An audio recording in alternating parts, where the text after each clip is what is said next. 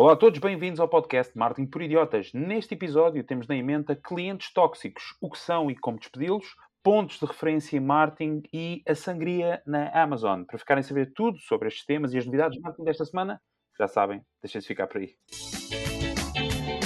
De sangria? Eles na Amazon gostam de sangria, é isso?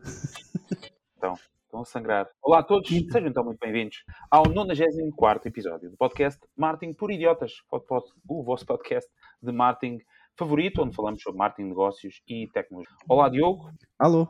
Olá Fred. Olá. E olá Miguel. Olá. Muito bem. Bom, uh, estamos mais que apresentados. Uh, Miguel, deixa aqui coisas ali no escritório dele. Não, é pá, nós metemos na muito porta, bem. mas aquelas porcarias têm os cabidos. Pá, que eu acho que é muita má ideia, porque ah, não certo. fecha a porta. Tipo... Muito bem, obrigado uh, Miguel por te apresentar. e calha bem, esta semana, como é habitual, és o primeiro és o primeiro na fila. Não vais pedir para a gente regravar, porque sabes que isto agora é gravado em fita magnética e não, ao eu não sou desse. Portanto, Miguel, tu vais, vais falar de clientes tóxicos, uh, o que são, onde é que eles habitam, como detectá-los, precisamente, e como despedi-los. Exatamente. Uh, e vais fazer aqui dicas práticas para isso. Portanto, mantenham-se é, atentos. É verdade. Força. Muito se tem falado nas últimas semanas sobre patrões e ambientes de trabalho tóxicos principalmente nas big techs, como vamos falar um bocadinho mais tarde neste podcast, e grandes telenovelas têm ido parar às redes sociais. Uh, eu esta semana quero falar sobre um tipo de cliente que pode destruir literalmente a nossa sanidade mental enquanto marketeers, freelancers, donos de empresas, ou bem, epá, como tudo. Uh, este é o tipo de cliente tóxico. Em primeiro lugar, o que é que é o cliente tóxico? Um cliente tóxico é aquele tipo de cliente que assim que entra pela porta adentro, ou vemos o seu nome no telefone ou no e-mail, ficamos logo estressados. Pá, o motivo do nosso stress é aquele cliente que é muito chato, é extremamente exigente para aquilo que paga, é confuso, não sabe bem o que quer, está sempre a encontrar algum problema. Uh, epá, é aquele cliente em que nós nos sentimos tensos sempre que falamos com ele, ok? Sempre que temos de lidar com ele. Uh, ao longo de 20 anos eu tive uma mão cheia deles, Pá, posso dar graças a Deus não ter tido muitos, Uh, e vou deixar aqui alguns sinais que li no artigo, que por acaso já perdi o link, mas depois vou encontrá-lo, um, que fala um bocadinho sobre este tipo de cliente tóxico, porque ele aparentemente, epá, não sou eu o único que já teve de lidar uh, com eles. Uh, e este artigo de blog apresenta nove sinais de que um cliente é tóxico e eu quero saber a, a vossa opinião sobre cada um destes tipos de clientes. Então pronto. o primeiro sinal um cliente tóxico aproveita-se de nós. Uh, nós, geralmente, o princípio de uma relação com um cliente tóxico começa assim bem e é uma relação de cortesia. Mas, passado uns tempos, este tipo de cliente começa a pedir borlas, a pedir aquele favorzinho que não custa nada, começam a pedir conselhos e serviços que não estão, não estão orçamentados, descontos especiais. E quando nós damos por nós mesmos, estamos numa daquelas situações em que o cliente parece que existe, nós estejamos sempre disponíveis, só porque atendemos uma vez o telefonema ao fim de semana a partir daí temos de estar sempre disponíveis e liga-nos sempre ao, ao fim de semana, porque afinal de contas é o serviço que ele sempre teve. Algum dos ilustres já caiu neste tipo de situação? Bom, é assim, este, a tua abertura e agora isto, eu ia dizer que tu estavas a fazer uma catarse. Foi o que eu achei. Estavas aqui a exprimir o que é que te aconteceu. Exato, eu ainda pensei que tu ias dizer as coisas de uma forma que dava para encaixar nos problemas Esse diários. Não era? Já tens Turim tem. Ainda pensei que ias falar dos clientes do Ricardo, mas afinal não, afinal era mesmo a cena tua. É, não, mas é muito generalista. Não, mas... Por acaso tive uma experiência recente que me levou a escrever este artigo. E está muito, está muito interessante. Sim. Eu, olha, uma coisa que eu acho que pode acrescentar valor a quem está a pensar em criar um negócio uh, é, é, que 90%, não, 90% a 80% do que o Miguel disse vai acontecer. Ah, mas eh, não, mas vai acontecer. Vai, vai, fará parte do processo que é uma curva de aprendizagem longa. Uh, mas se calhar vou pegar num que, é, que depende de pessoa para pessoa, mas acima de tudo o que acontece? Quem tem um negócio uh, novo, seja, uh, desculpa, tem, tem alguma idade ou não, acontece, nós queremos entregar mais valor do que aquilo que o cliente pediu, para, ou para mostrar que nós sabemos, ou para mostrar que queremos ajudar o cliente da melhor forma. E há, e há muitas expressões portuguesas que tipificam isto, não é? Dá-se uma mão que era um braço. Há, há muitas expressões que aqui, muitos provérbios populares ou adágios que nós podemos comentar, que é precisamente focado nisto, que não é específico do negócio, mas específico, específico de uma transação, seja ela uh, tempo por dinheiro, seja ela uh, por um produto ou serviço ou uma permuta. Em resumo, perguntaste-me tu, Miguel, o que é que já tinha acontecido. Vamos só focar-nos nesta, que é uh, tentarmos entregar mais valor do que aquilo que o cliente pediu e muitas vezes não haver esse reconhecimento, que hoje em dia eu já digo que faz parte, faz parte. Mas para isso são precisos realmente processos e também depende do estágio de negócio em que a pessoa esteja. Muito bem. Alguém mais tem alguma coisa? Força, tens aqui. Não, mas tens aqui vários. Eu acho que vai ser possível encaixar vários exemplos Sim. no- nos próximos Então, mas. Ricardo, vai, vai, dizendo também o que, vai dizendo também o que achas. Certo, certo, certo. Ok. O segundo, os clientes tóxicos ocupam-nos imenso tempo. Os clientes tóxicos também podem ser identificados por aqueles com quem passamos horas ao telefone a receber queixas ou explicações, ou a dar explicações ou a receber lições de moral. Já aconteceu com algum? Epá, eu, acho, eu acho que é normal. Há vários clientes que ficam bastante tempo connosco ao telefone eh, e acho que às vezes também somos nós que também damos essa, eh, essa liberdade para que isso aconteça. Acho que é uma forma que nós temos de dar e de construir a nossa relação, não é? Não queremos simplesmente cortar ah, o cliente por aí. Mas eu, eu tenho muita dificuldade, mas já lá vamos. Se calhar já, já vamos lá. Mas conclui, tens muita dificuldade. Pá, eu tenho muita dificuldade com a palavra tóxico, ok? Eu acho que não é uma questão do cliente ser tóxico em si, porque, ou pelo menos a, ideia que dá, não é? Não, não me encaixo muito bem com essa ideia. Acho que são clientes que ah, são todos diferentes, não é? Há vários tipos de clientes, há vários tipos de situações de negócios diferentes que requerem atenções diferentes, ou uma atenção diferente. Epá, então tenho muito, muito, muita dificuldade com, com esta palavra de cliente Vamos ver, tóxico. se, Desculpa, vamos ver se com, com a evolução deste, deste, deste segmento, se não vais começar a identificar aqui alguns clientes que se calhar nem tu consideras tóxico, porque estás sobre o síndrome. Po- Posso dar um exemplo? Sim. Eh, eu- vou dar um exemplo que talvez possa, se- possa não refletir-se naquilo que é hoje eh, os serviços ah, eh, do Diogo, mas talvez possa refletir outras pessoas que estão aqui a ouvir.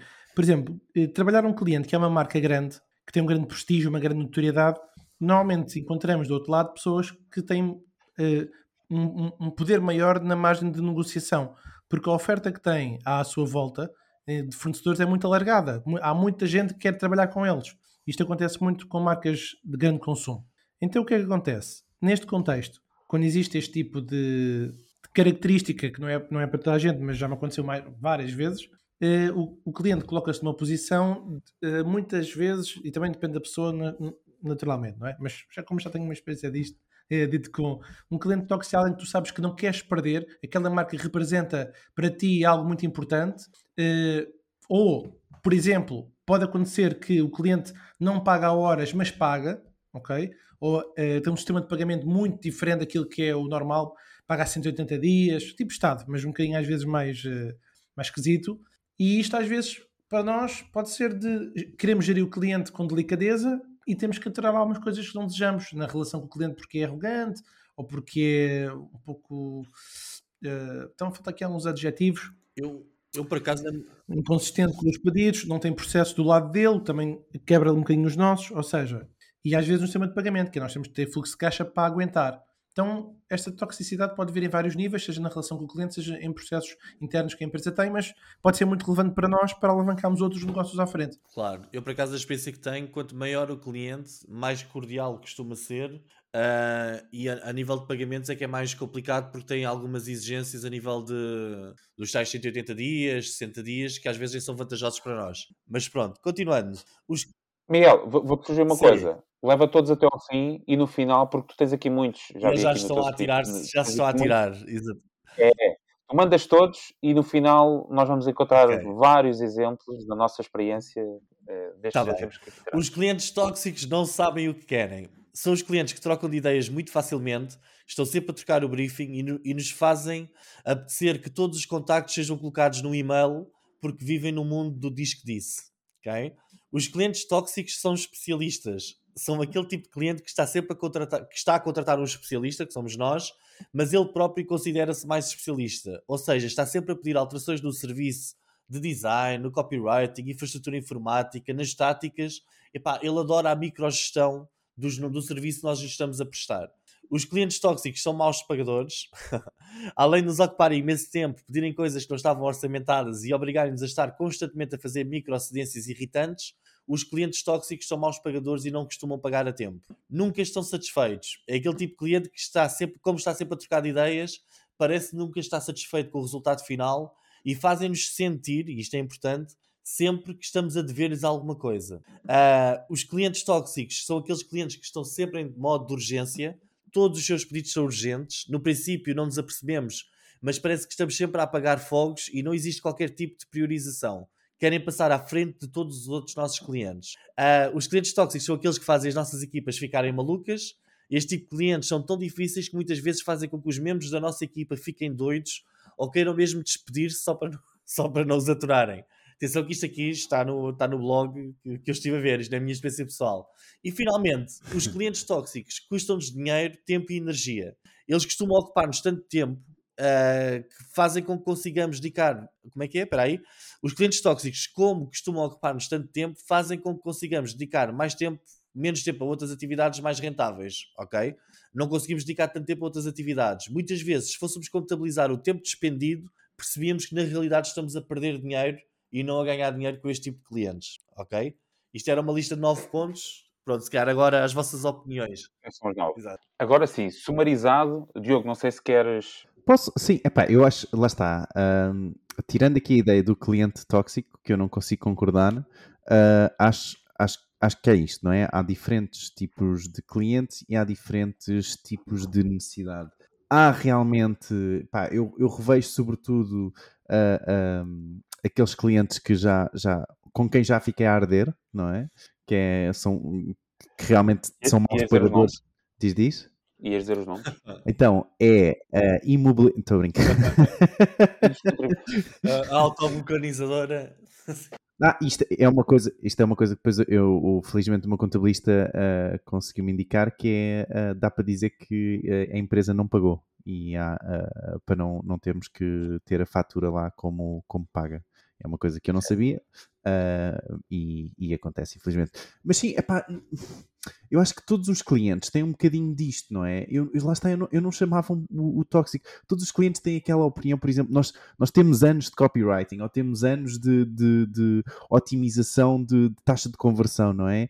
E depois o que acontece é que chega o cliente e diz pá, mas eu não gosto desta imagem, ou mas eu acho que o botão deveria ser oh, cor de laranja ou cor de rosa. estamos a falar de uma birra da nossa parte enquanto fornecedores. Estamos a falar daquele tipo de cliente que existe sempre problemas. Tu, tu próprio já me disseste no passado despediste um cliente. Eu já despedi vários, Sim, na verdade. E tu despediste-os é? porquê? É? Despedi porque tem a ver com o objetivo para onde eu quero crescer e com os clientes onde eu quero estar. Vocês souberam, se eu não estou em erro, e foi público, também publiquei no LinkedIn, não é? Que eu neste momento só estou a trabalhar com clientes na área da sustentabilidade ou de impacto, uhum. ok? Foi o que me levou a despedir os meus clientes, os meus restantes clientes, não é?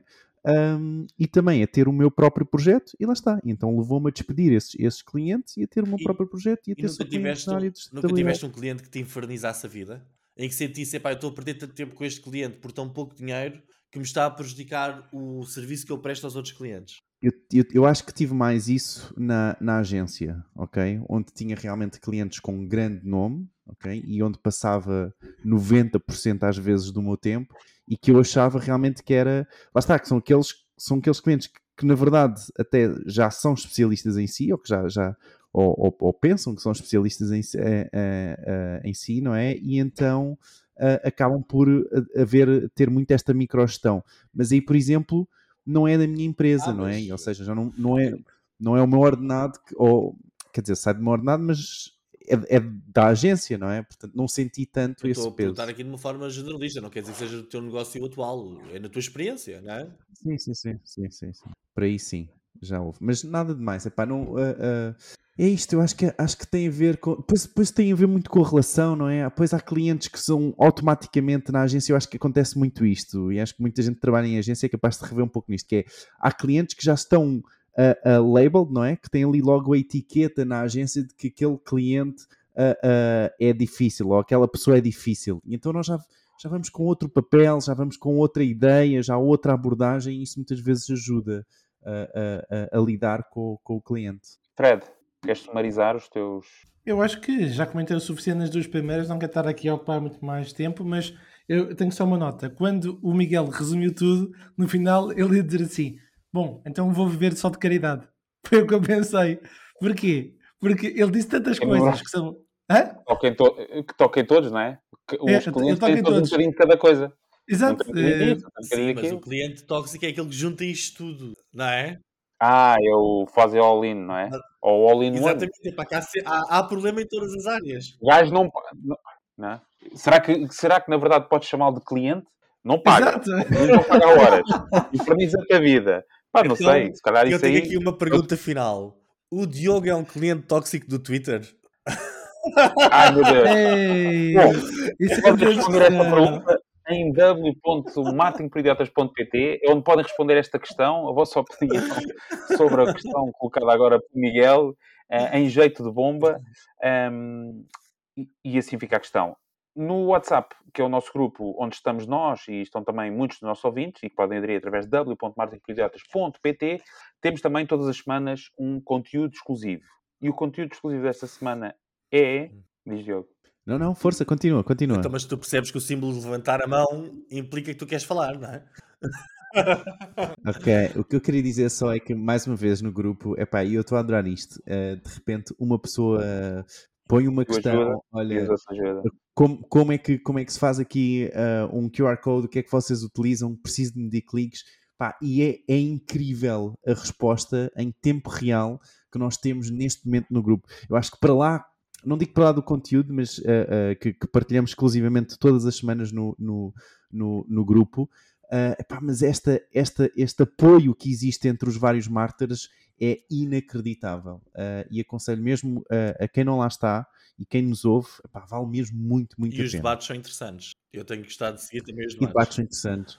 Epá, e o conteúdo que o Fred, por exemplo, publicou esta semana, não é, Fred? Uh, sobre os vários apoios europeus, pá, que foram N links que se adaptavam a vários, a, a- a vários tipos de empresa.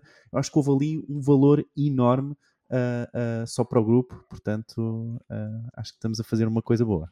Boa. w.marketingprojetos.pt, para o caso ainda não ter dito. E esta semana o conteúdo exclusivo, para além de todas estas eh, maravilhas que o Diogo acabou de falar, temos então conteúdo exclusivo que esta semana é uh, aumenta em 10 vezes, eu vou traduzir isto de forma livre, aumenta em 10 vezes as suas conversões eh, com eh, ofertas pagas magnéticas. Vou dizer em inglês. 10 10 up uh, your conversions with magnetic paid search offers. Isto é um documento da Amy, da, da Amy, não, da Amy Hafton, Olha, founder and. CEO of Paid Search Magic. eu sigo-a.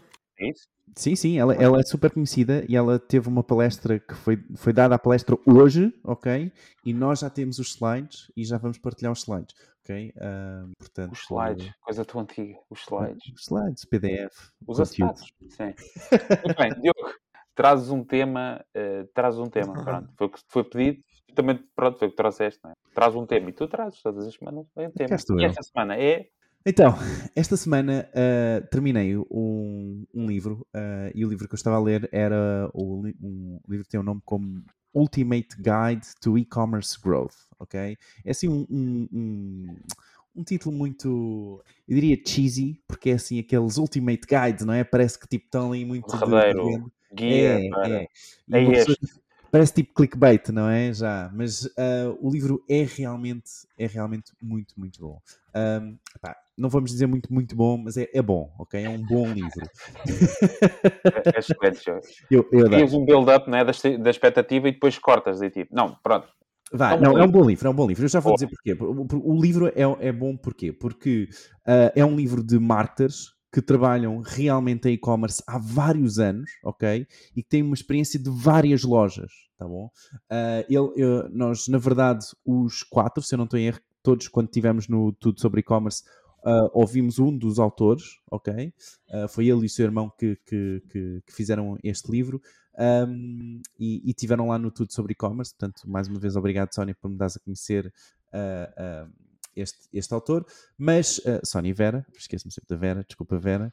Anyway, continuando, o que eu queria dizer é que um, é ótimo ter um livro de pessoas que tenham experiência e que realmente tiveram não é, na trincheira, não é, connosco, ah, ah, e que fizeram crescer várias lojas online ah, e partilharem então esses conhecimentos connosco. Portanto, acho que é muito melhor estes tipos de livro do que um livro, e vários livros que existem por aí, não é? Ah, não vamos nomear nenhum, mas há vários livros que são baseados em ah, formação da formação da formação, mas depois muito pouca experiência prática. Eu gosto desta experiência prática, eu gosto de quem esteve ali realmente na, na, na trincheira connosco. Enfim, Uh, mas o que eu achei realmente interessante no livro, eu não quero trazer o livro para aqui, o livro é bom e, e, e aconselho. Um, vão aprender imenso. 5 minutos a falar do livro. Não quero livro, livro, livro, livro, livro. Mas, quero dizer. mas o livro não interessa. interessa, interessa. É do livro. O livro, o livro Ele é deu... muito bom, mas então vou falar dele. não, vou falar dele no, no, sentido de que o livro uh, uh, tem aqui alguns benchmarks para lojas de e-commerce, ok? Qual é que é o teu link de afiliado? Diz lá. É o Diogo 10. É. Diogo 10, toda a gente sabe. Então... não usem, não vai dar nada. Enfim, um, o que eu achei uh, e, e, o que me fez uh, trazer uh, esta ideia para aqui hoje foi realmente este livro por causa dos benchmarks que indicava, ok? Portanto, os pontos de referência que o livro indicava para lojas de e-commerce. Então o livro dizia os seguintes, ou tinha os seguintes pontos, ok? Portanto, 11% dos, dos utilizadores que entram no nosso site de e-commerce deverão adicionar um produto ao carrinho, ok? Dos 11% que adicionaram um produto ao carrinho, 55% desses utilizadores deverão chegar ao checkout. Dos 55% dos utilizadores que chegaram ao checkout, 84% desses utilizadores deverão fazer uma compra, ok? Portanto, isto são uh, uh, percentagens que nós conseguimos usar e, e, ao qual eles chegaram ao final de uma média das várias lojas que gerem, ok? Das várias lojas de e-commerce que gerem, Uh, e que realmente nos dá aqui um bom ponto para lojas de e-commerce de onde podemos otimizar a seguir, não é? Que métrica que nós uh, podemos otimizar a seguir, investir a seguir uh, para conseguirmos a melhor performance do, do, nosso site. Isto é uma ideia de que, na verdade, eu pelo menos sinto isto, que é eu acho que todos nós temos na nossa vida alguns benchmarks, não é? Uh, e que utilizamos no nosso dia a dia. E então, por exemplo, eu, eu tenho benchmark de, uh, ou este ponto de referência que é, uh, e inclusive é hoje o utilizei com cliente, na verdade, olhar para uma conta de Google Ads, que é nas contas de Google Ads, nas campanhas de pesquisa, se a campanha tiver, a campanha de pesquisa, ok? Se tiver uma CTR ou uma taxa de cliques a, a, abaixo ou igual a 5%, eu sei que o anúncio ou as pesquisas para o qual aquela campanha está a aparecer não está a ser relevante, ok? Porque 5% é realmente uma taxa de clique muito baixa para o, os motores de pesquisa. Então pensei nisto. Que benchmarks é que vocês têm e que utilizam no vosso dia a dia que gostavam de partilhar uh, com, com esta nossa audiência hoje? Eu já partilhei aqui então estes do, dos, dos livros, este da Google Ads, o que é que vocês partilhariam? Que referências é que os caríssimos Miguel e, e, e Fred têm na indústria digital? No preço do pão, por exemplo, podem ter uma referência. Na conta bancária temos uma referência. Olha. É, receber. Se quiser, eu posso deixar a minha. Força, Miguel. Eu tenho, epá, eu tenho algum medo dos benchmarks puro e duros uh, que existem. Uh, por exemplo, o quê? Eu tenho, eu tenho medo dessas percentagens que são, Miguel vai, Miguel vai Olha, vou-te explicar um exemplo. Por exemplo, no, numa indústria onde eu estou agora do SaaS, né, Software as a Service, existe um benchmark que diz que um, o churn rate, que é a taxa de abandono todos os meses de clientes de um destes tipos de serviço, é à volta de 5%. Epá, só que dentro da indústria de SaaS existem tipo softwares de contabilidade que teoricamente tu mantens esse software ao longo de um período alargado, pá, porque ele vai estar a trocar todos os meses desse tipo de software. Existem outros softwares, por exemplo, de criação de landing pages, etc., como o que eu faço, que, hum, epá, que são um bocadinho diferentes, não é? Ou seja, o meu churn rate quase certeza não vai seguir os 5%, é, deve ser muito superior, acredito eu não é? Ou seja, eu acho que às vezes os benchmarks são um bocadinho tendenciosos e podem levar-nos a erro. Por exemplo, o próprio Diogo tem um benchmark à volta de 5% CTR do, do Google Ads. Uh, tens isso é um benchmark é negativo, não é? Para ti, se está abaixo disso, é mau. Mas acima de quanto é que é, é razoável e acima de quanto é que é bom? Tens ideia?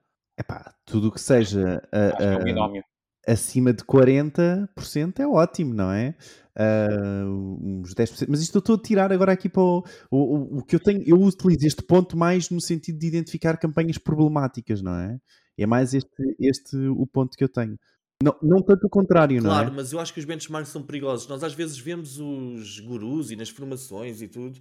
Epá, o pessoal a falar e falam em taxas de conversão de 70%, 80% de leads, de visitantes em leads e, e tal. Epá, eu acho que depende de cada caso, depende de cada tipo de negócio e depende de muita coisa. Eu, pessoalmente, o único benchmark que eu geralmente uso é, epá, uma página se não converte mais de 10% dos visitantes em, em leads, é porque algo está realmente muito mal ou algo está a passar que eu não estou a conseguir perceber e estou ali a perder uh, muitas oportunidades. Epá, eu pessoalmente só tive acima de 50% epá, uma vez na vida, nunca mais consegui ter, uh, nunca mais consegui ter isso. Eu acho que os benchmarks são importantes, mas nada como o melhor benchmark de sempre, epá, é um mês de teste, não é? Um mês a testar e nós vamos perceber mesmo a partir de que momento é que nós vamos começar a melhorar ou não. Eu não gosto muito de comparações diretas com outras empresas ou com outras indústrias, pá, porque os, os mercados são diferentes, é completamente diferente, acredito eu. Estamos a ver um benchmark de uma coisa nos Estados Unidos aqui para Portugal, não é? Mas, mas tens esse, não é? Dos 10%, não é? Eu também, por acaso, dos, a de leads também tenho 10%, também faço Sim, 10%. E para... O que for abaixo de 10% fico com o pulgar atrás da orelha. E-commerce geralmente faço de 1%, em que acredito que anda ali no 1 e no 5%, 5% sendo um resultado bom, acredito eu, Epá, mas lá está, então depende, de, depende de tanta coisa, de, de que produto é que estamos a falar ou não. Se nós estivermos a tentar vender um BMW, epá, os 5% seriam incríveis, cara. A taxa de conversão real daquilo é 0.1, mas compensa tudo, não é? Ou seja, acho que depende muito da há que ter atenção à indústria, o produto epá, e, o, e o resto das variáveis todas possam influenciar a taxa de conversão, mas sim, havemos de ter alguns. Epá, eu neste momento só uso esses dois como referência, eu não tenho assim mais. Não sou uma pessoa que ligue muito a benchmarks, sinceramente. Força, Fred. Eu, eu, o Miguel estava a descrever aos bocadinhos, devagarinho, o que é que era um benchmark. No fundo, são as melhores práticas e os processos relacionados com a indústria ou com as empresas do mesmo setor. Mas, mas o que eu acho, eu vou reter aqui, Miguel, uma coisa que tu disseste e acho que vale a pena sublinhar, que é atenção ao contexto, não é? Esse é o teu foco. Atenção ao contexto. Pronto. E acho que aí concordo, uh, não há forma de discordar. Uh, em relação à resposta direta do Diogo, a área profissional, dentro de. Não, a área profissional não, a área do digital, a área do digital, em que há mais anos eu dou formação, é a área de email marketing. Aliás, ainda hoje à tarde estive a dar formação para o mercado imobiliário.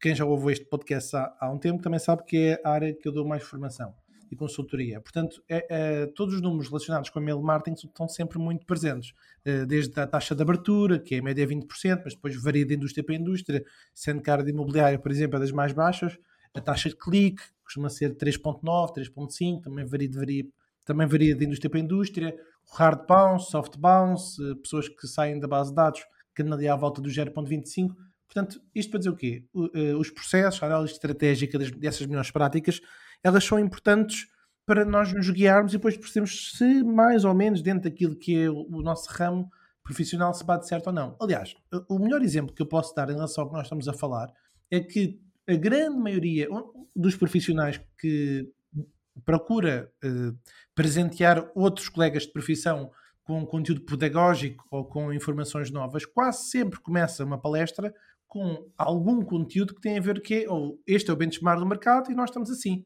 Quase sempre. É muito comum. Uh, qual é que é a área onde, onde isto mais uh, aparece? A área de redes sociais, que é normalmente a área que eu costumo chamar de fogo de artifício e confetis, que é a área mais apetecida, que a gente gosta de ver. É aquela que tem um reconhecimento de notoriedade mais alto, mas uh, pronto, para aquilo que é hoje o meu métier, uh, email marketing é onde eu acompanho mais benchmark. Sendo que o MailChimp é a minha referência, já agora só para então, tu, tu, também acreditas nos 20% de taxa de abertura de e-mails? É, o teu, Bom, é a tua é, referência? Eu acredito. Mas eu escrevi, sim, sim, é a minha referência. Mas eu já escrevi vários artigos sobre isso no meu blog e escrevi também um artigo que foi bastante lido e costumo até divulgar muitas vezes nas minhas formações, que foi um artigo que eu escrevi de propósito para a EGOI para explicar como é que eu tenho 70% de taxa de abertura e taxas de clique de 40%. Pronto, e é um passo a passo que é para fazer devagar, que não é clicar e está a seguir de repente taxas de abertura magníficas. Pronto, é preciso. Eu explico o quê? Como é que eu faço para depois ensinar os outros a fazer. Muito bem. E isso é pago já. Portanto, essa parte já é paga. Depende, por exemplo, eu fiz. Uh, estou, a brincar, aulas... estou a brincar contigo. Não, mas podia ser, mas. Deixa, as seis aulas, não foi? Deixa, sim, sim, até falamos aqui no podcast. Eu fiz seis aulas gratuitas de Google Marketing que elas estão livres para quem quiser ver. Portanto, é uma hora de um bocadinho, só que qual é que é a grande diferença? todas as áreas digitais são um bocadinho complexas, só que especificamente as áreas do Google Marketing, por exemplo, o Diogo é um grande especialista em Analytics e Ads, são, são áreas SEO, Ads, uh, Analytics, Analytics é onde eu lhe reconheço um super sum ninja uh, Jedi Master, mas o que acontece? Estamos a falar horas, horas e horas de formação para dominar os processos base. Portanto, com a evolução da plataforma. Depois de algumas, hoje para dizer o quê? Só finalizando com esta frase. E depois existem algumas áreas digital que são mais complexas do que outras, demoram mais tempo a aprender do que abrir o Canva e fazer um post no Facebook. E estes benchmarks, só que se me permite esta pergunta, por exemplo, o conteúdo, o conteúdo de hoje é 10 vezes conversões e tal. Isto é baseado em quê? Como é que eles se baseiam para dizer que aquela, aquela tática traz 10 vezes mais retorno do que outra coisa qualquer? É basear-se num benchmark Isso, qualquer. essa pergunta. É... Olha, desculpa, deixa-me responder. Essa pergunta que tu acabaste de fazer é porque tu não lês ainda relatórios suficientes, porque senão sabrias. Então, agora que ofendeste, agora que ofendeste a minha honra, explica. Eu vou, vou, explicar, vou explicar até vou ser mais sucinto. Uh, semana após semana, temos aqui uma pessoa do grupo e juntamente também com o teu contributo, só que eu posso estar a ser injusto, partilha no grupo do WhatsApp uh, diferentes relatórios, diferentes meios, vários, ainda agora assim um, não há muito pouco tempo. E aliás, esta semana saiu um da Salesforce, o estado de, do marketing de 2022. Tu, em todos eles tu vês amostras, no caso da Salesforce foram 6 mil indivíduos, no caso da Salesforce foi a marketing, no caso da Salesforce foi nos Estados Unidos, portanto, quase todos os estudos têm, têm essa base, que é eles dar uma estatística e dizem, olha, fomos aqui a esta amostra, este sítio. É, ou eu percebi mal a tua pergunta e peço desculpa, já de, de mão. Não é isso, é porque eles fazem a promessa de que aumenta 10 vezes, ou 15 vezes, ou 30 vezes uh, os resultados que tu tens, etc. Com uma pequena amostra, que é uma amostra geralmente muito, muito específica de uma indústria, epá, e fazem-se promessas incríveis para outras indústrias e para qualquer situação. E eu acho que é preciso termos algum cuidado do ponto de vista de marketing. Uh, Epá, eu percebo que o pessoal queira fazer promessas dessas. Por exemplo, nós entramos no, no Instapage, o construtor de landing pages, e eles dizem aumentem 40 vezes o teu ROI. Epá, o que é que isso Mas, significa, oh Miguel, é? Miguel, isso são coisas... Sim. Isso são coisas diferentes. Isso são coisas diferentes. Uma coisa é o título, por exemplo, da apresentação que nós estamos a partilhar hoje. Outra coisa é um benchmark. Outra coisa é um estudo. Não é? Por norma, os benchmarks realmente vêm de estudos, está bem? Mas são coisas diferentes. É? Neste caso, por exemplo, tu estavas a tua pergunta exata ou, ou, o artigo que tu estavas a mencionar, os títulos de artigos que estás a mencionar são títulos de artigos, não necessariamente, ou se calhar aconteceu aquilo naquele uh, caso, não é? E que é o caso que ela, por exemplo, partilha como é que ela chegou 10 vezes mais conversão. Não necessariamente é um benchmark e não necessariamente, eu, que não é, neste esta caso. Esta semana vou ler, vou ler e para a semana trago, é isso que eu ia sugerir. Trago, trago, aqui, alguns, é trago aqui alguns comentários.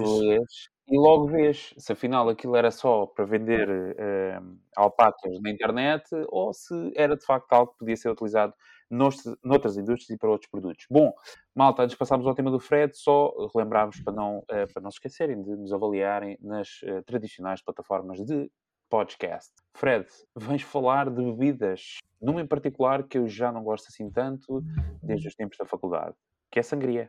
É verdade, uma sangriazinha gostosa. Uh, vi ontem noticiado que chegámos aos 8 mil milhões de habitantes, é verdade, 8 mil milhões. Uh, os estudos mais recentes mostram que a previsão é crescermos cerca de mil milhões a cada 10 anos.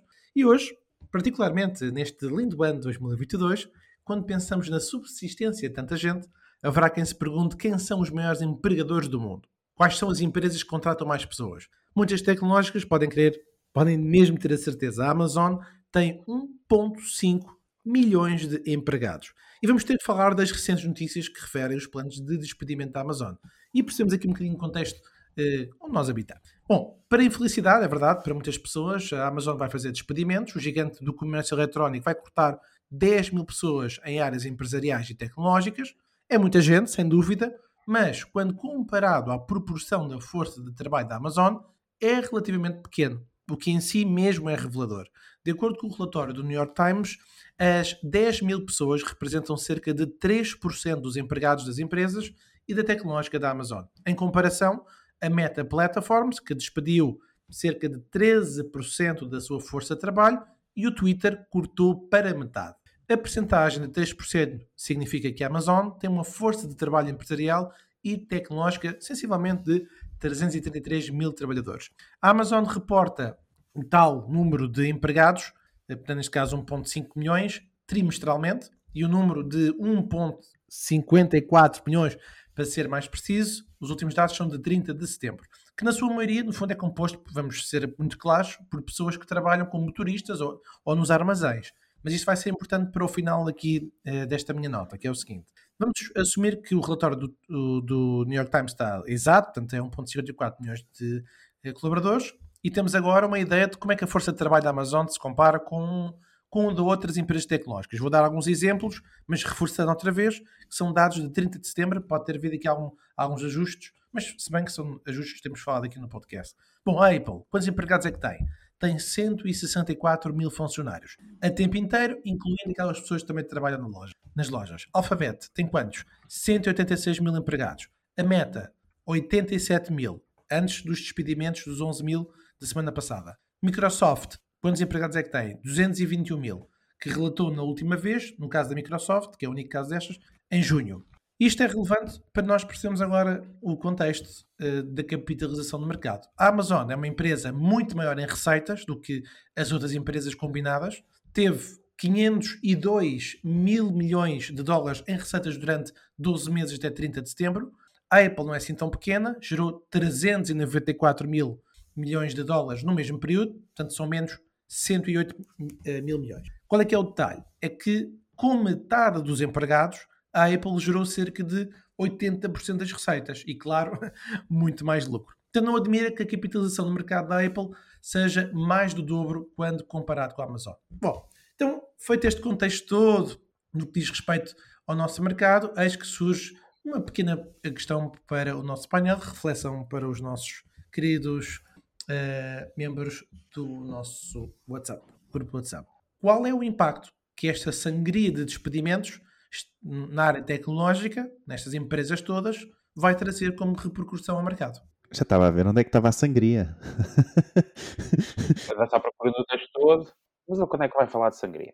Muito bem, então aproveitando, Diogo, não sei se queres comentar sobre precisamente o impacto uh, destas movimentações no que diz respeito a despedimentos uh, na, nestas empresas tecnológicas. Bem, uma coisa é certa, vai aumentar o desemprego. Porquê? Porque Epá, tanta gente foi para, para, para a rua, não é? Um, mas se vocês perguntam, então, mas quanto é que o desemprego vai aumentar? Então eu digo, ok? Porquê? Porque fui fazer as contas. Então reparem nisto. Um, imaginem que. Unidos, 0,0000 vá. Não, não, fiz estas contas sim, a nível dá, mundial? Portanto, nós... Não, não, não. Fiz as contas como se fosse nos Estados Unidos. Ou seja, imagina ah. que isto dá mais ou menos uns 40 mil uh, 40 mil uh, pessoas que foram despedidas. Um, isto nas, nas, Big Techs, não é? Neste, neste período. Imaginem então que isto é só nos Estados Unidos, ok? Uh, onde o, o, desemprego está em 3,5%.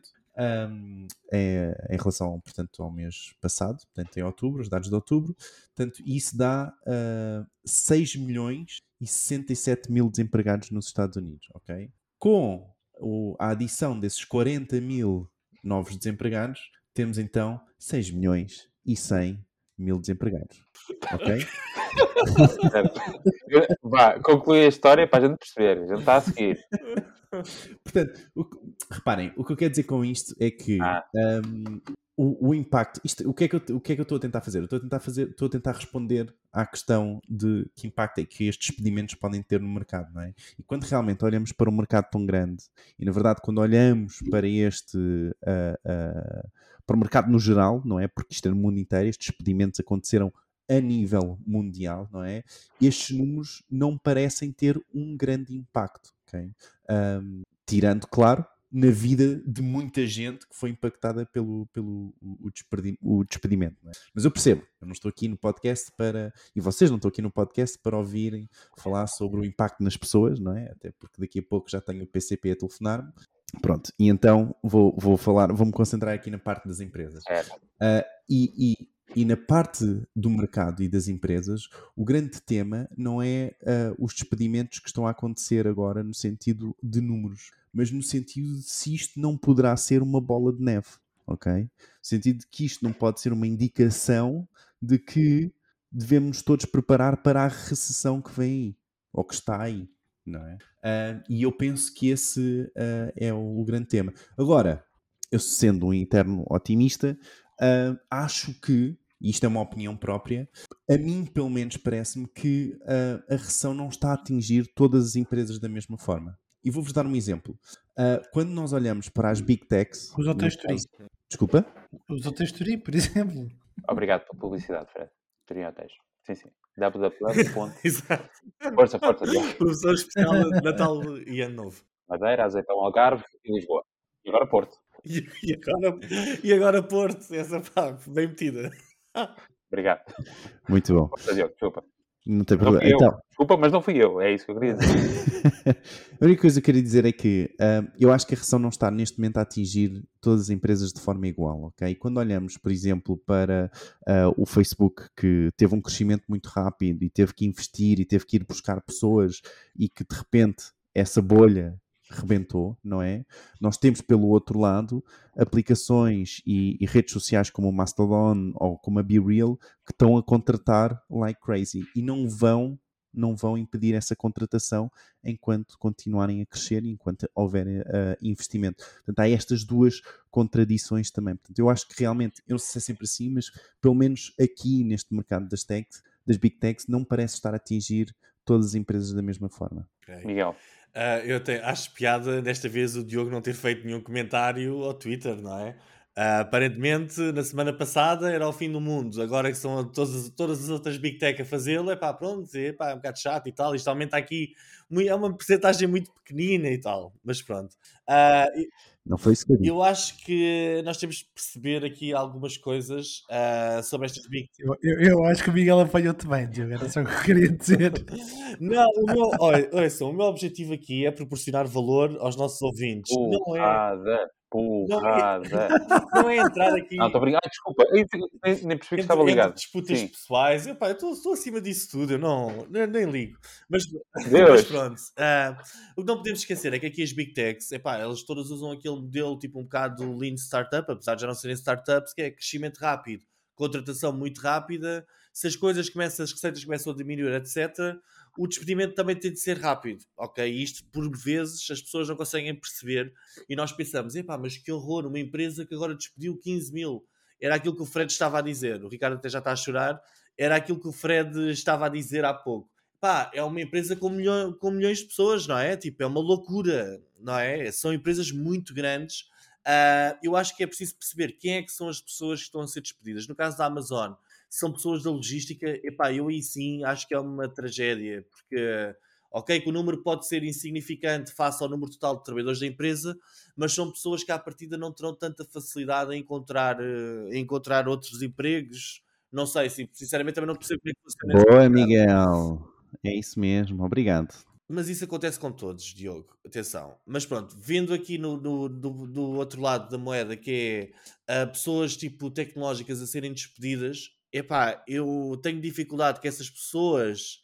Tenho dificuldade em acreditar que essas pessoas vão ter dificuldade em encontrar trabalho. Epá, porque se és um engenheiro que vem do Facebook, da Google, do Twitter, etc., tu vais ser rapidamente integrado no mercado de trabalho novamente, porque neste momento o mercado de trabalho está impossível de contratar. Vocês não têm. eu- Mas, ó Miguel, vamos só fazer um desviozinho da- das grandes tecnológicas para, ter, para o caso português, no caso da Adidas, em que 300 vão. Sim, mas deixa-me só acabar então o meu raciocínio das grandes tecnológicas e depois falamos das outras. Ou seja, eu acho que no caso de- das grandes tecnológicas e os tech guys que estão a ser despedidos, epá, eu acho que vai haver aqui um renascimento do mundo da tecnologia, porque estas pessoas a ser despedidas vêm com ideias e com formação de alto nível das grandes empresas mundiais. Muitos deles vão ser integrados no mercado de trabalho e vão trabalhar para outros, mas muitos outros virão certamente com ideias de negócio para implementar e vai haver aqui um crescimento a nível de startups, inovação, ah, novas ideias e finalmente, se calhar, até um pouco mais de competição em algumas áreas que são vistas como um bocado monopolistas agora. Por exemplo, o Diogo há pouco falou sobre o, como é que se chama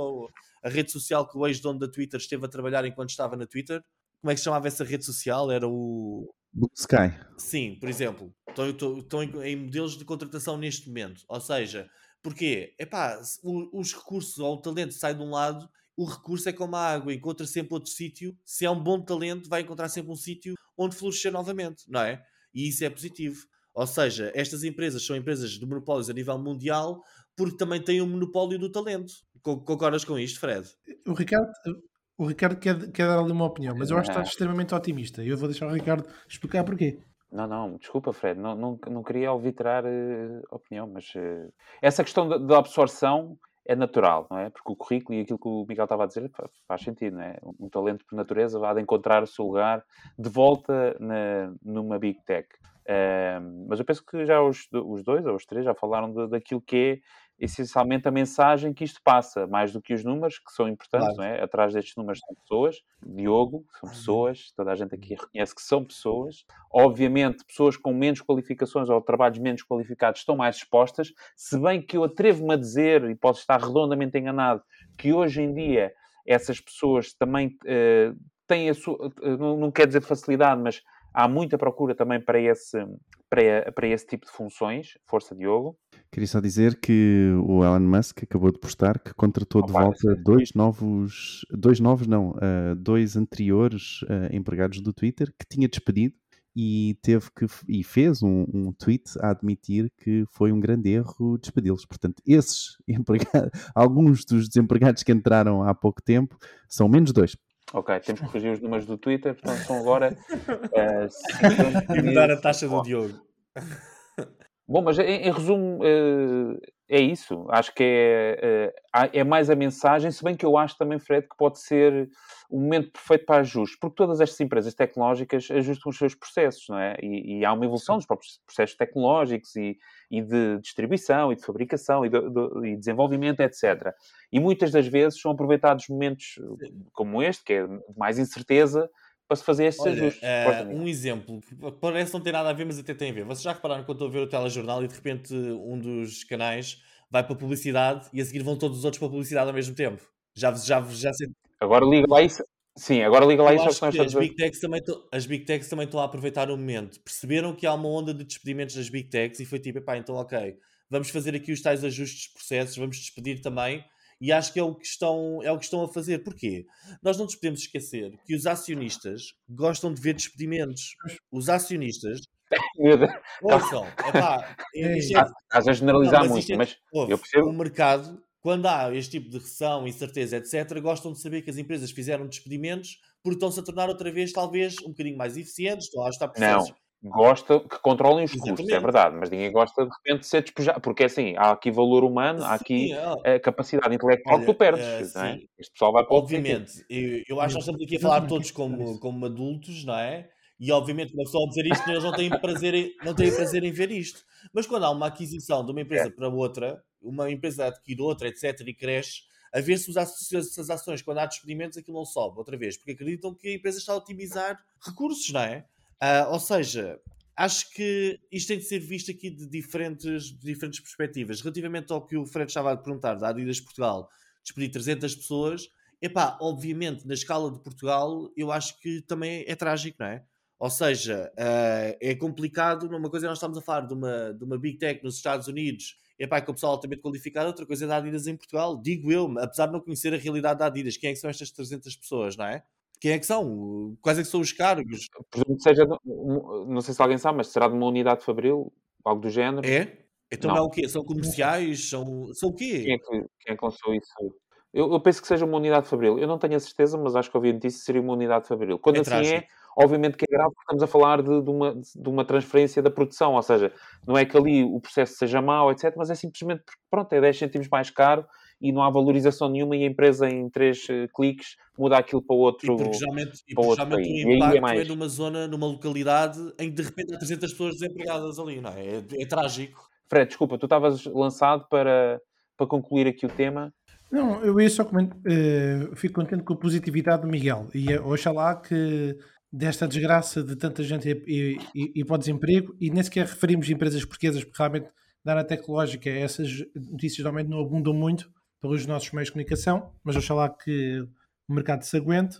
Mas em resumo, essa positividade também acho que é preciso também um pouco de, de sermos um pouco realistas do que diz respeito. E, e há bocadinho houve alguém, o Ricardo que disse, e o Diogo depois complementou das pessoas. Não, e eu, eu sei que o Miguel é sensível a isso, mas realmente as pessoas quando uh, vão para o desemprego, elas não perdem só o rendimento tem muitos desafios de, no que diz respeito à, à, saúde física, à saúde mental, depois isto tem custos sociais altos, corrói o poder de compra, numa altura em que se fala de recessão e inflação, as pessoas ficam muito receosas de fazer investimentos e de arriscar, diminui muito a moral dos funcionários que estão a sair, porque ficam receosos, será que o que é que eu fiz de mal, o que é que eu podia ter feito melhor, eh, reduz a produção da economia de uma forma geral, quer dizer, E já não falo uma coisa que, que é uma preocupação de muita gente agora, que é o desempenho de longa duração, que é, ok, então as empresas estão a reduzir, mas quando é que vão contratar? E quando é que o mercado vai crescer? É porque se calhar as funções que eu faço, nem, nem toda a gente é empreendedora, nem, nem toda a gente quer abrir negócio. Ou seja, e é isso que também, que é essa reflexão que eu sei que está em nós os quatro, uh, mas estas coisas não é só a vontade, uh, essa vontade depois tem que vir associada a um contexto dos amigos, família, uh, colegas de trabalho, e isso nem sempre está presente. Muito bem. Obrigado, Fred, por teres fechado este tema. E estão fechados os temas. E antes de passarmos ao próximo momento, que é o shout-out do Twitter, eu quero só mandar um forte abraço ao professor uh, Filipe Carreira, que eu creio que foi professor de nós os quatro. Não sei se foi teu professor, Fred, foi uhum. também meu professor, do Miguel e do Diogo foi no, no, ISEG. no no teu foi no ISEG, um, e que a semana passada nos referenciou, creio que tem sido a semana passada, nos referenciou num, num, num evento onde estava a participar, creio eu, Fred, foste tu que presenciaste este momento. Webinar pós-alunos, um, da pós-graduação. Muito bem, e, e queria mandar esse forte abraço ao professor Filipe Carreira, que pelo menos a mim me inspirou uh, para esta área. Eu tenho o, livro Marketing Digital uh, 2.0. 2.0, esse livro tenho lá em casa, não creio que esteja assinado, uh, se calhar ainda vou a tempo, uh, mas foi um livro que a mim em particular me inspirou e sei que muita gente uh, era inspirada e ainda continua a ser pelo professor Filipe Carrera, que foi um dos grandes impulsionadores da área digital, pelo menos do conhecimento na área digital em Portugal. Portanto, vai daqui um forte abraço dos, destes quatro idiotas para que continue. E, e continua a ser, a pós-graduação que ele coordena continua sempre, sempre a ter máximo sucesso. É, é mais longa e duradoura em Portugal. Um grande abraço também. Muito bem, vamos então ao shout-out do Twitter, enquanto o Twitter se mantém a funcionar. O Diogo também vai nos mantendo a par sobre essa situação, se está a funcionar, se não está, se é a altura de ir para o Mastodon ou para a Mastadinha, não sei. Uh... Deus meu. Bom, vamos lá então Mas... por aqui a audiência. Uh, sim, sim, obrigado, Diogo, desculpa. Então, esta semana temos o William Santiago, com dois Gs. Uh, temos a Vânia Guerreiro, o Vinícius Roberto, o Bruno Fachada, o António C. Gomes, o, ou a People of Lisbon, Aquiles Pinto e, por último, o grande Luís Gama. E eles têm o nosso Esta semana também teve a ver Luís Gama. também teve a ver com não teres anunciado a semana passada e por isso é que isto parece estar a aumentar, não é? Meu Deus. Não, será pelo número de. Não, não sei. Luís Gama, nós tínhamos um colega é no, no, no IPAM que era o Luís Gama. Será que era ele? Será que é ele? Será? Luís, se foste tu. Não, não és tu. Já estou aqui a receber a indicação de que não és tu. Mas se nos estiveres a ouvir, Luís, pode-nos seguir no Twitter uh, e fazer também a subscrição do nosso podcast. Muito bem, vamos às rapidinhas notícias de marketing digital em Portugal e no mundo. Muito bem, para todos os SEOs por aí, a Google diz no seu podcast que os links para o vosso site terão cada vez menos importância para o motor de pesquisa conseguir determinar a relevância de um site. Uhul. Lá são os backlinks. Então é assim, o Instagram já está a permitir programação de posts na web e na sua aplicação. Segundo um relatório interno da TikTok, o seu sistema permite qualificar os influencers mediante se poderão ser colaborativos ou não para as suas marcas. Esta seria ou será uma métrica que poderá estar disponível para os anunciantes. O TikTok ou a TikTok reduziu a sua previsão de receitas publicitárias internas deste ano para 10 mil milhões de dólares em relação ao seu objetivo anterior de 12 mil milhões de dólares. 71% dos marketeers diz ter dificuldades em satisfazer as expectativas dos clientes, diz o relatório sobre o estudo de marketing da Salesforce realizado Clientes tóxicos. É, é isso. Sobre o, o estado, de marketing de Salesforce. Sobre o estado. É isso? Isso, isso. O estado de marketing. O estado de marketing da Salesforce. Realiza uma retrospectiva dos desafios e triunfos de 2022 à medida que o ano se aproxima do fim. E por último, de acordo com o um estudo Observador Settlement Consumo Sustentável, 43% dos consumidores portugueses concordam que a experiência de compra é mais positiva quando lhe apresentam alternativas sustentáveis. E estas foram as notícias da semana. 43%. Quantas é pessoas muito. responderam? É altíssimo, isto foi mal feito, seguramente. Porque, na verdade, não vemos isso a acontecer no supermercado. Eu, eu adorei foi o facto da TikTok ter um, um score para cada um dos influencers, pá. É mesmo, sabes o que é que é? É mesmo a, ah, desculpem, não quero coisa, mas é mesmo a China. A China é que tem o social score. Vocês sabem, não é? Há aquela suspeita de que as pessoas têm uma classificação sobre o, teu, o seu comportamento em sociedade. Eles vão começar a classificar os, os, cidadãos. Então, este tipo de classificações é uma coisa mesmo desse tipo. Pronto, que é do tipo o quality score da pessoa. Achei incrível, achei incrível. Uh, mas é isso. Bom, mas isto aqui do sustentável, 43% dos consumidores era bom, mas é só ir à prateleira do supermercado e ver que, que está mais vazia é ainda a que é mais barata. Mas sim, mas se tiverem par de igualdade, acredito que, sim, que escolham e bem uma alternativa mais sustentável. Muito bem, esta semana não temos ferramenta da semana, temos sim a estatística da semana, que leva com um belíssimo. Não, tinhas aí outra música. Tinha? Tinhas e tens. Espera, ah, será? Vamos ver. Acho que sim. Não. Mas também eu. Também eu. Era então, lá. Portanto, o jogo, estatística da semana, ok? Portanto, já sabem. Eu vou-vos dar aqui um valor que será o valor X e vocês ah, têm que adivinhar qual o valor, ok? Um, obrigado. Agora, agora foste lá, Ricardo. É isso mesmo. E neste momento o score está 1 para o Fred, 1 para ah. o Ricardo e 0 para o zero Miguel. para o Miguel. É, é, verdade. Neste momento, 0 pontos para o Miguel. Vamos ver se o Miguel recupera esta semana. Então, a questão desta semana, a estatística desta semana, okay? qual a média de reviews que os utilizadores leem antes de fazer uma compra? Okay? Para os utilizadores que leem reviews antes de, fazer, antes de fazerem uma compra, qual o número médio destas reviews? Quantas é que eles leem? Quantas reviews leem uma pessoa antes de fazer uma compra? Nem diz se é online, se é offline, se é. Mas tu vais nos dar hipótese? Uh, vou só dizer, vou só dar uma dica que é entre 0 e 20. Bem, okay. logo o Miguel a pesquisar.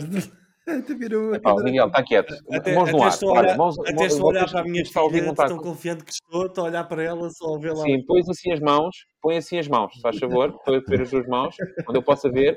Os pés, Miguel, ah. os pés também. Tu, tu, és, tu és um gajo. Claramente este jogo é importante. Está, está a ficar importante. Bom, Isto tem que haver um prémio. Diria... Vai, Ricardo. Epá. De 0 a 20. 12. 12? Ah, não, 12 é Já está dito, está dito, bloqueaste, bloqueaste. É pá, tu, sério. Bora, Miguel. Uh, epá, isto acho que depende imenso do tipo de produto, mas eu diria para aí umas 5 ou 6. Se tivesse de adivinhar, diria tipo 6. 6. Eu, eu, eu, vou meter 3. Quanto? Quanto? Só, eu vou, para as 3. Só 3. três. Tu não vês o preço certo, claramente. Tu não vês o preço certo. É, é, era uma péssima aposta, mas pronto, é que. É para dar uma oportunidade, Miguel. Posso? Vamos a isto? Vamos. Então, a conclusão é de um estudo divulgado pela Martin Week que os, dos utilizadores que leem reviews, leem em média 6 reviews antes da sua compra. Ganha é o, o Miguel. É o eu estou umas queijadas que eu quero distribuir e queria lá na minha terra. e estou mesmo muito satisfeito com este momento. Até estou a dizer, à minha, estou a dizer à minha filha para vir cá, para vir cá ao palco. Para fechar. o prémio com o pai. Exato. Meu Deus. Seis. Seis reviews. Epá, eu disse 12. É bastante, é? Mas é... eu confesso que disse seis, mas eu vejo mais. Eu vejo as tais. Epá, eu geralmente começo a ver as reviews negativas e adoro ver as reviews negativas. Mas é umas 6, 7, não sei. Boa. Muito bem. Maltinha, tem alguma coisa mais a adicionar a este belíssimo programa que agora chega. Bom, malta, antes de ir embora, não se esqueçam, temos o nosso grupo WhatsApp, w.marketingperidiotas.pt. Subscrevam e, por favor, avaliem-nos nas aplicações tradicionais de podcast. E, por último, marketingperidiotas.pt, o nosso website onde está lá toda a informação. Nós, como sempre, voltamos a ver na próxima semana, por isso não percam o próximo episódio, porque nós também não. Tchau. Tchau.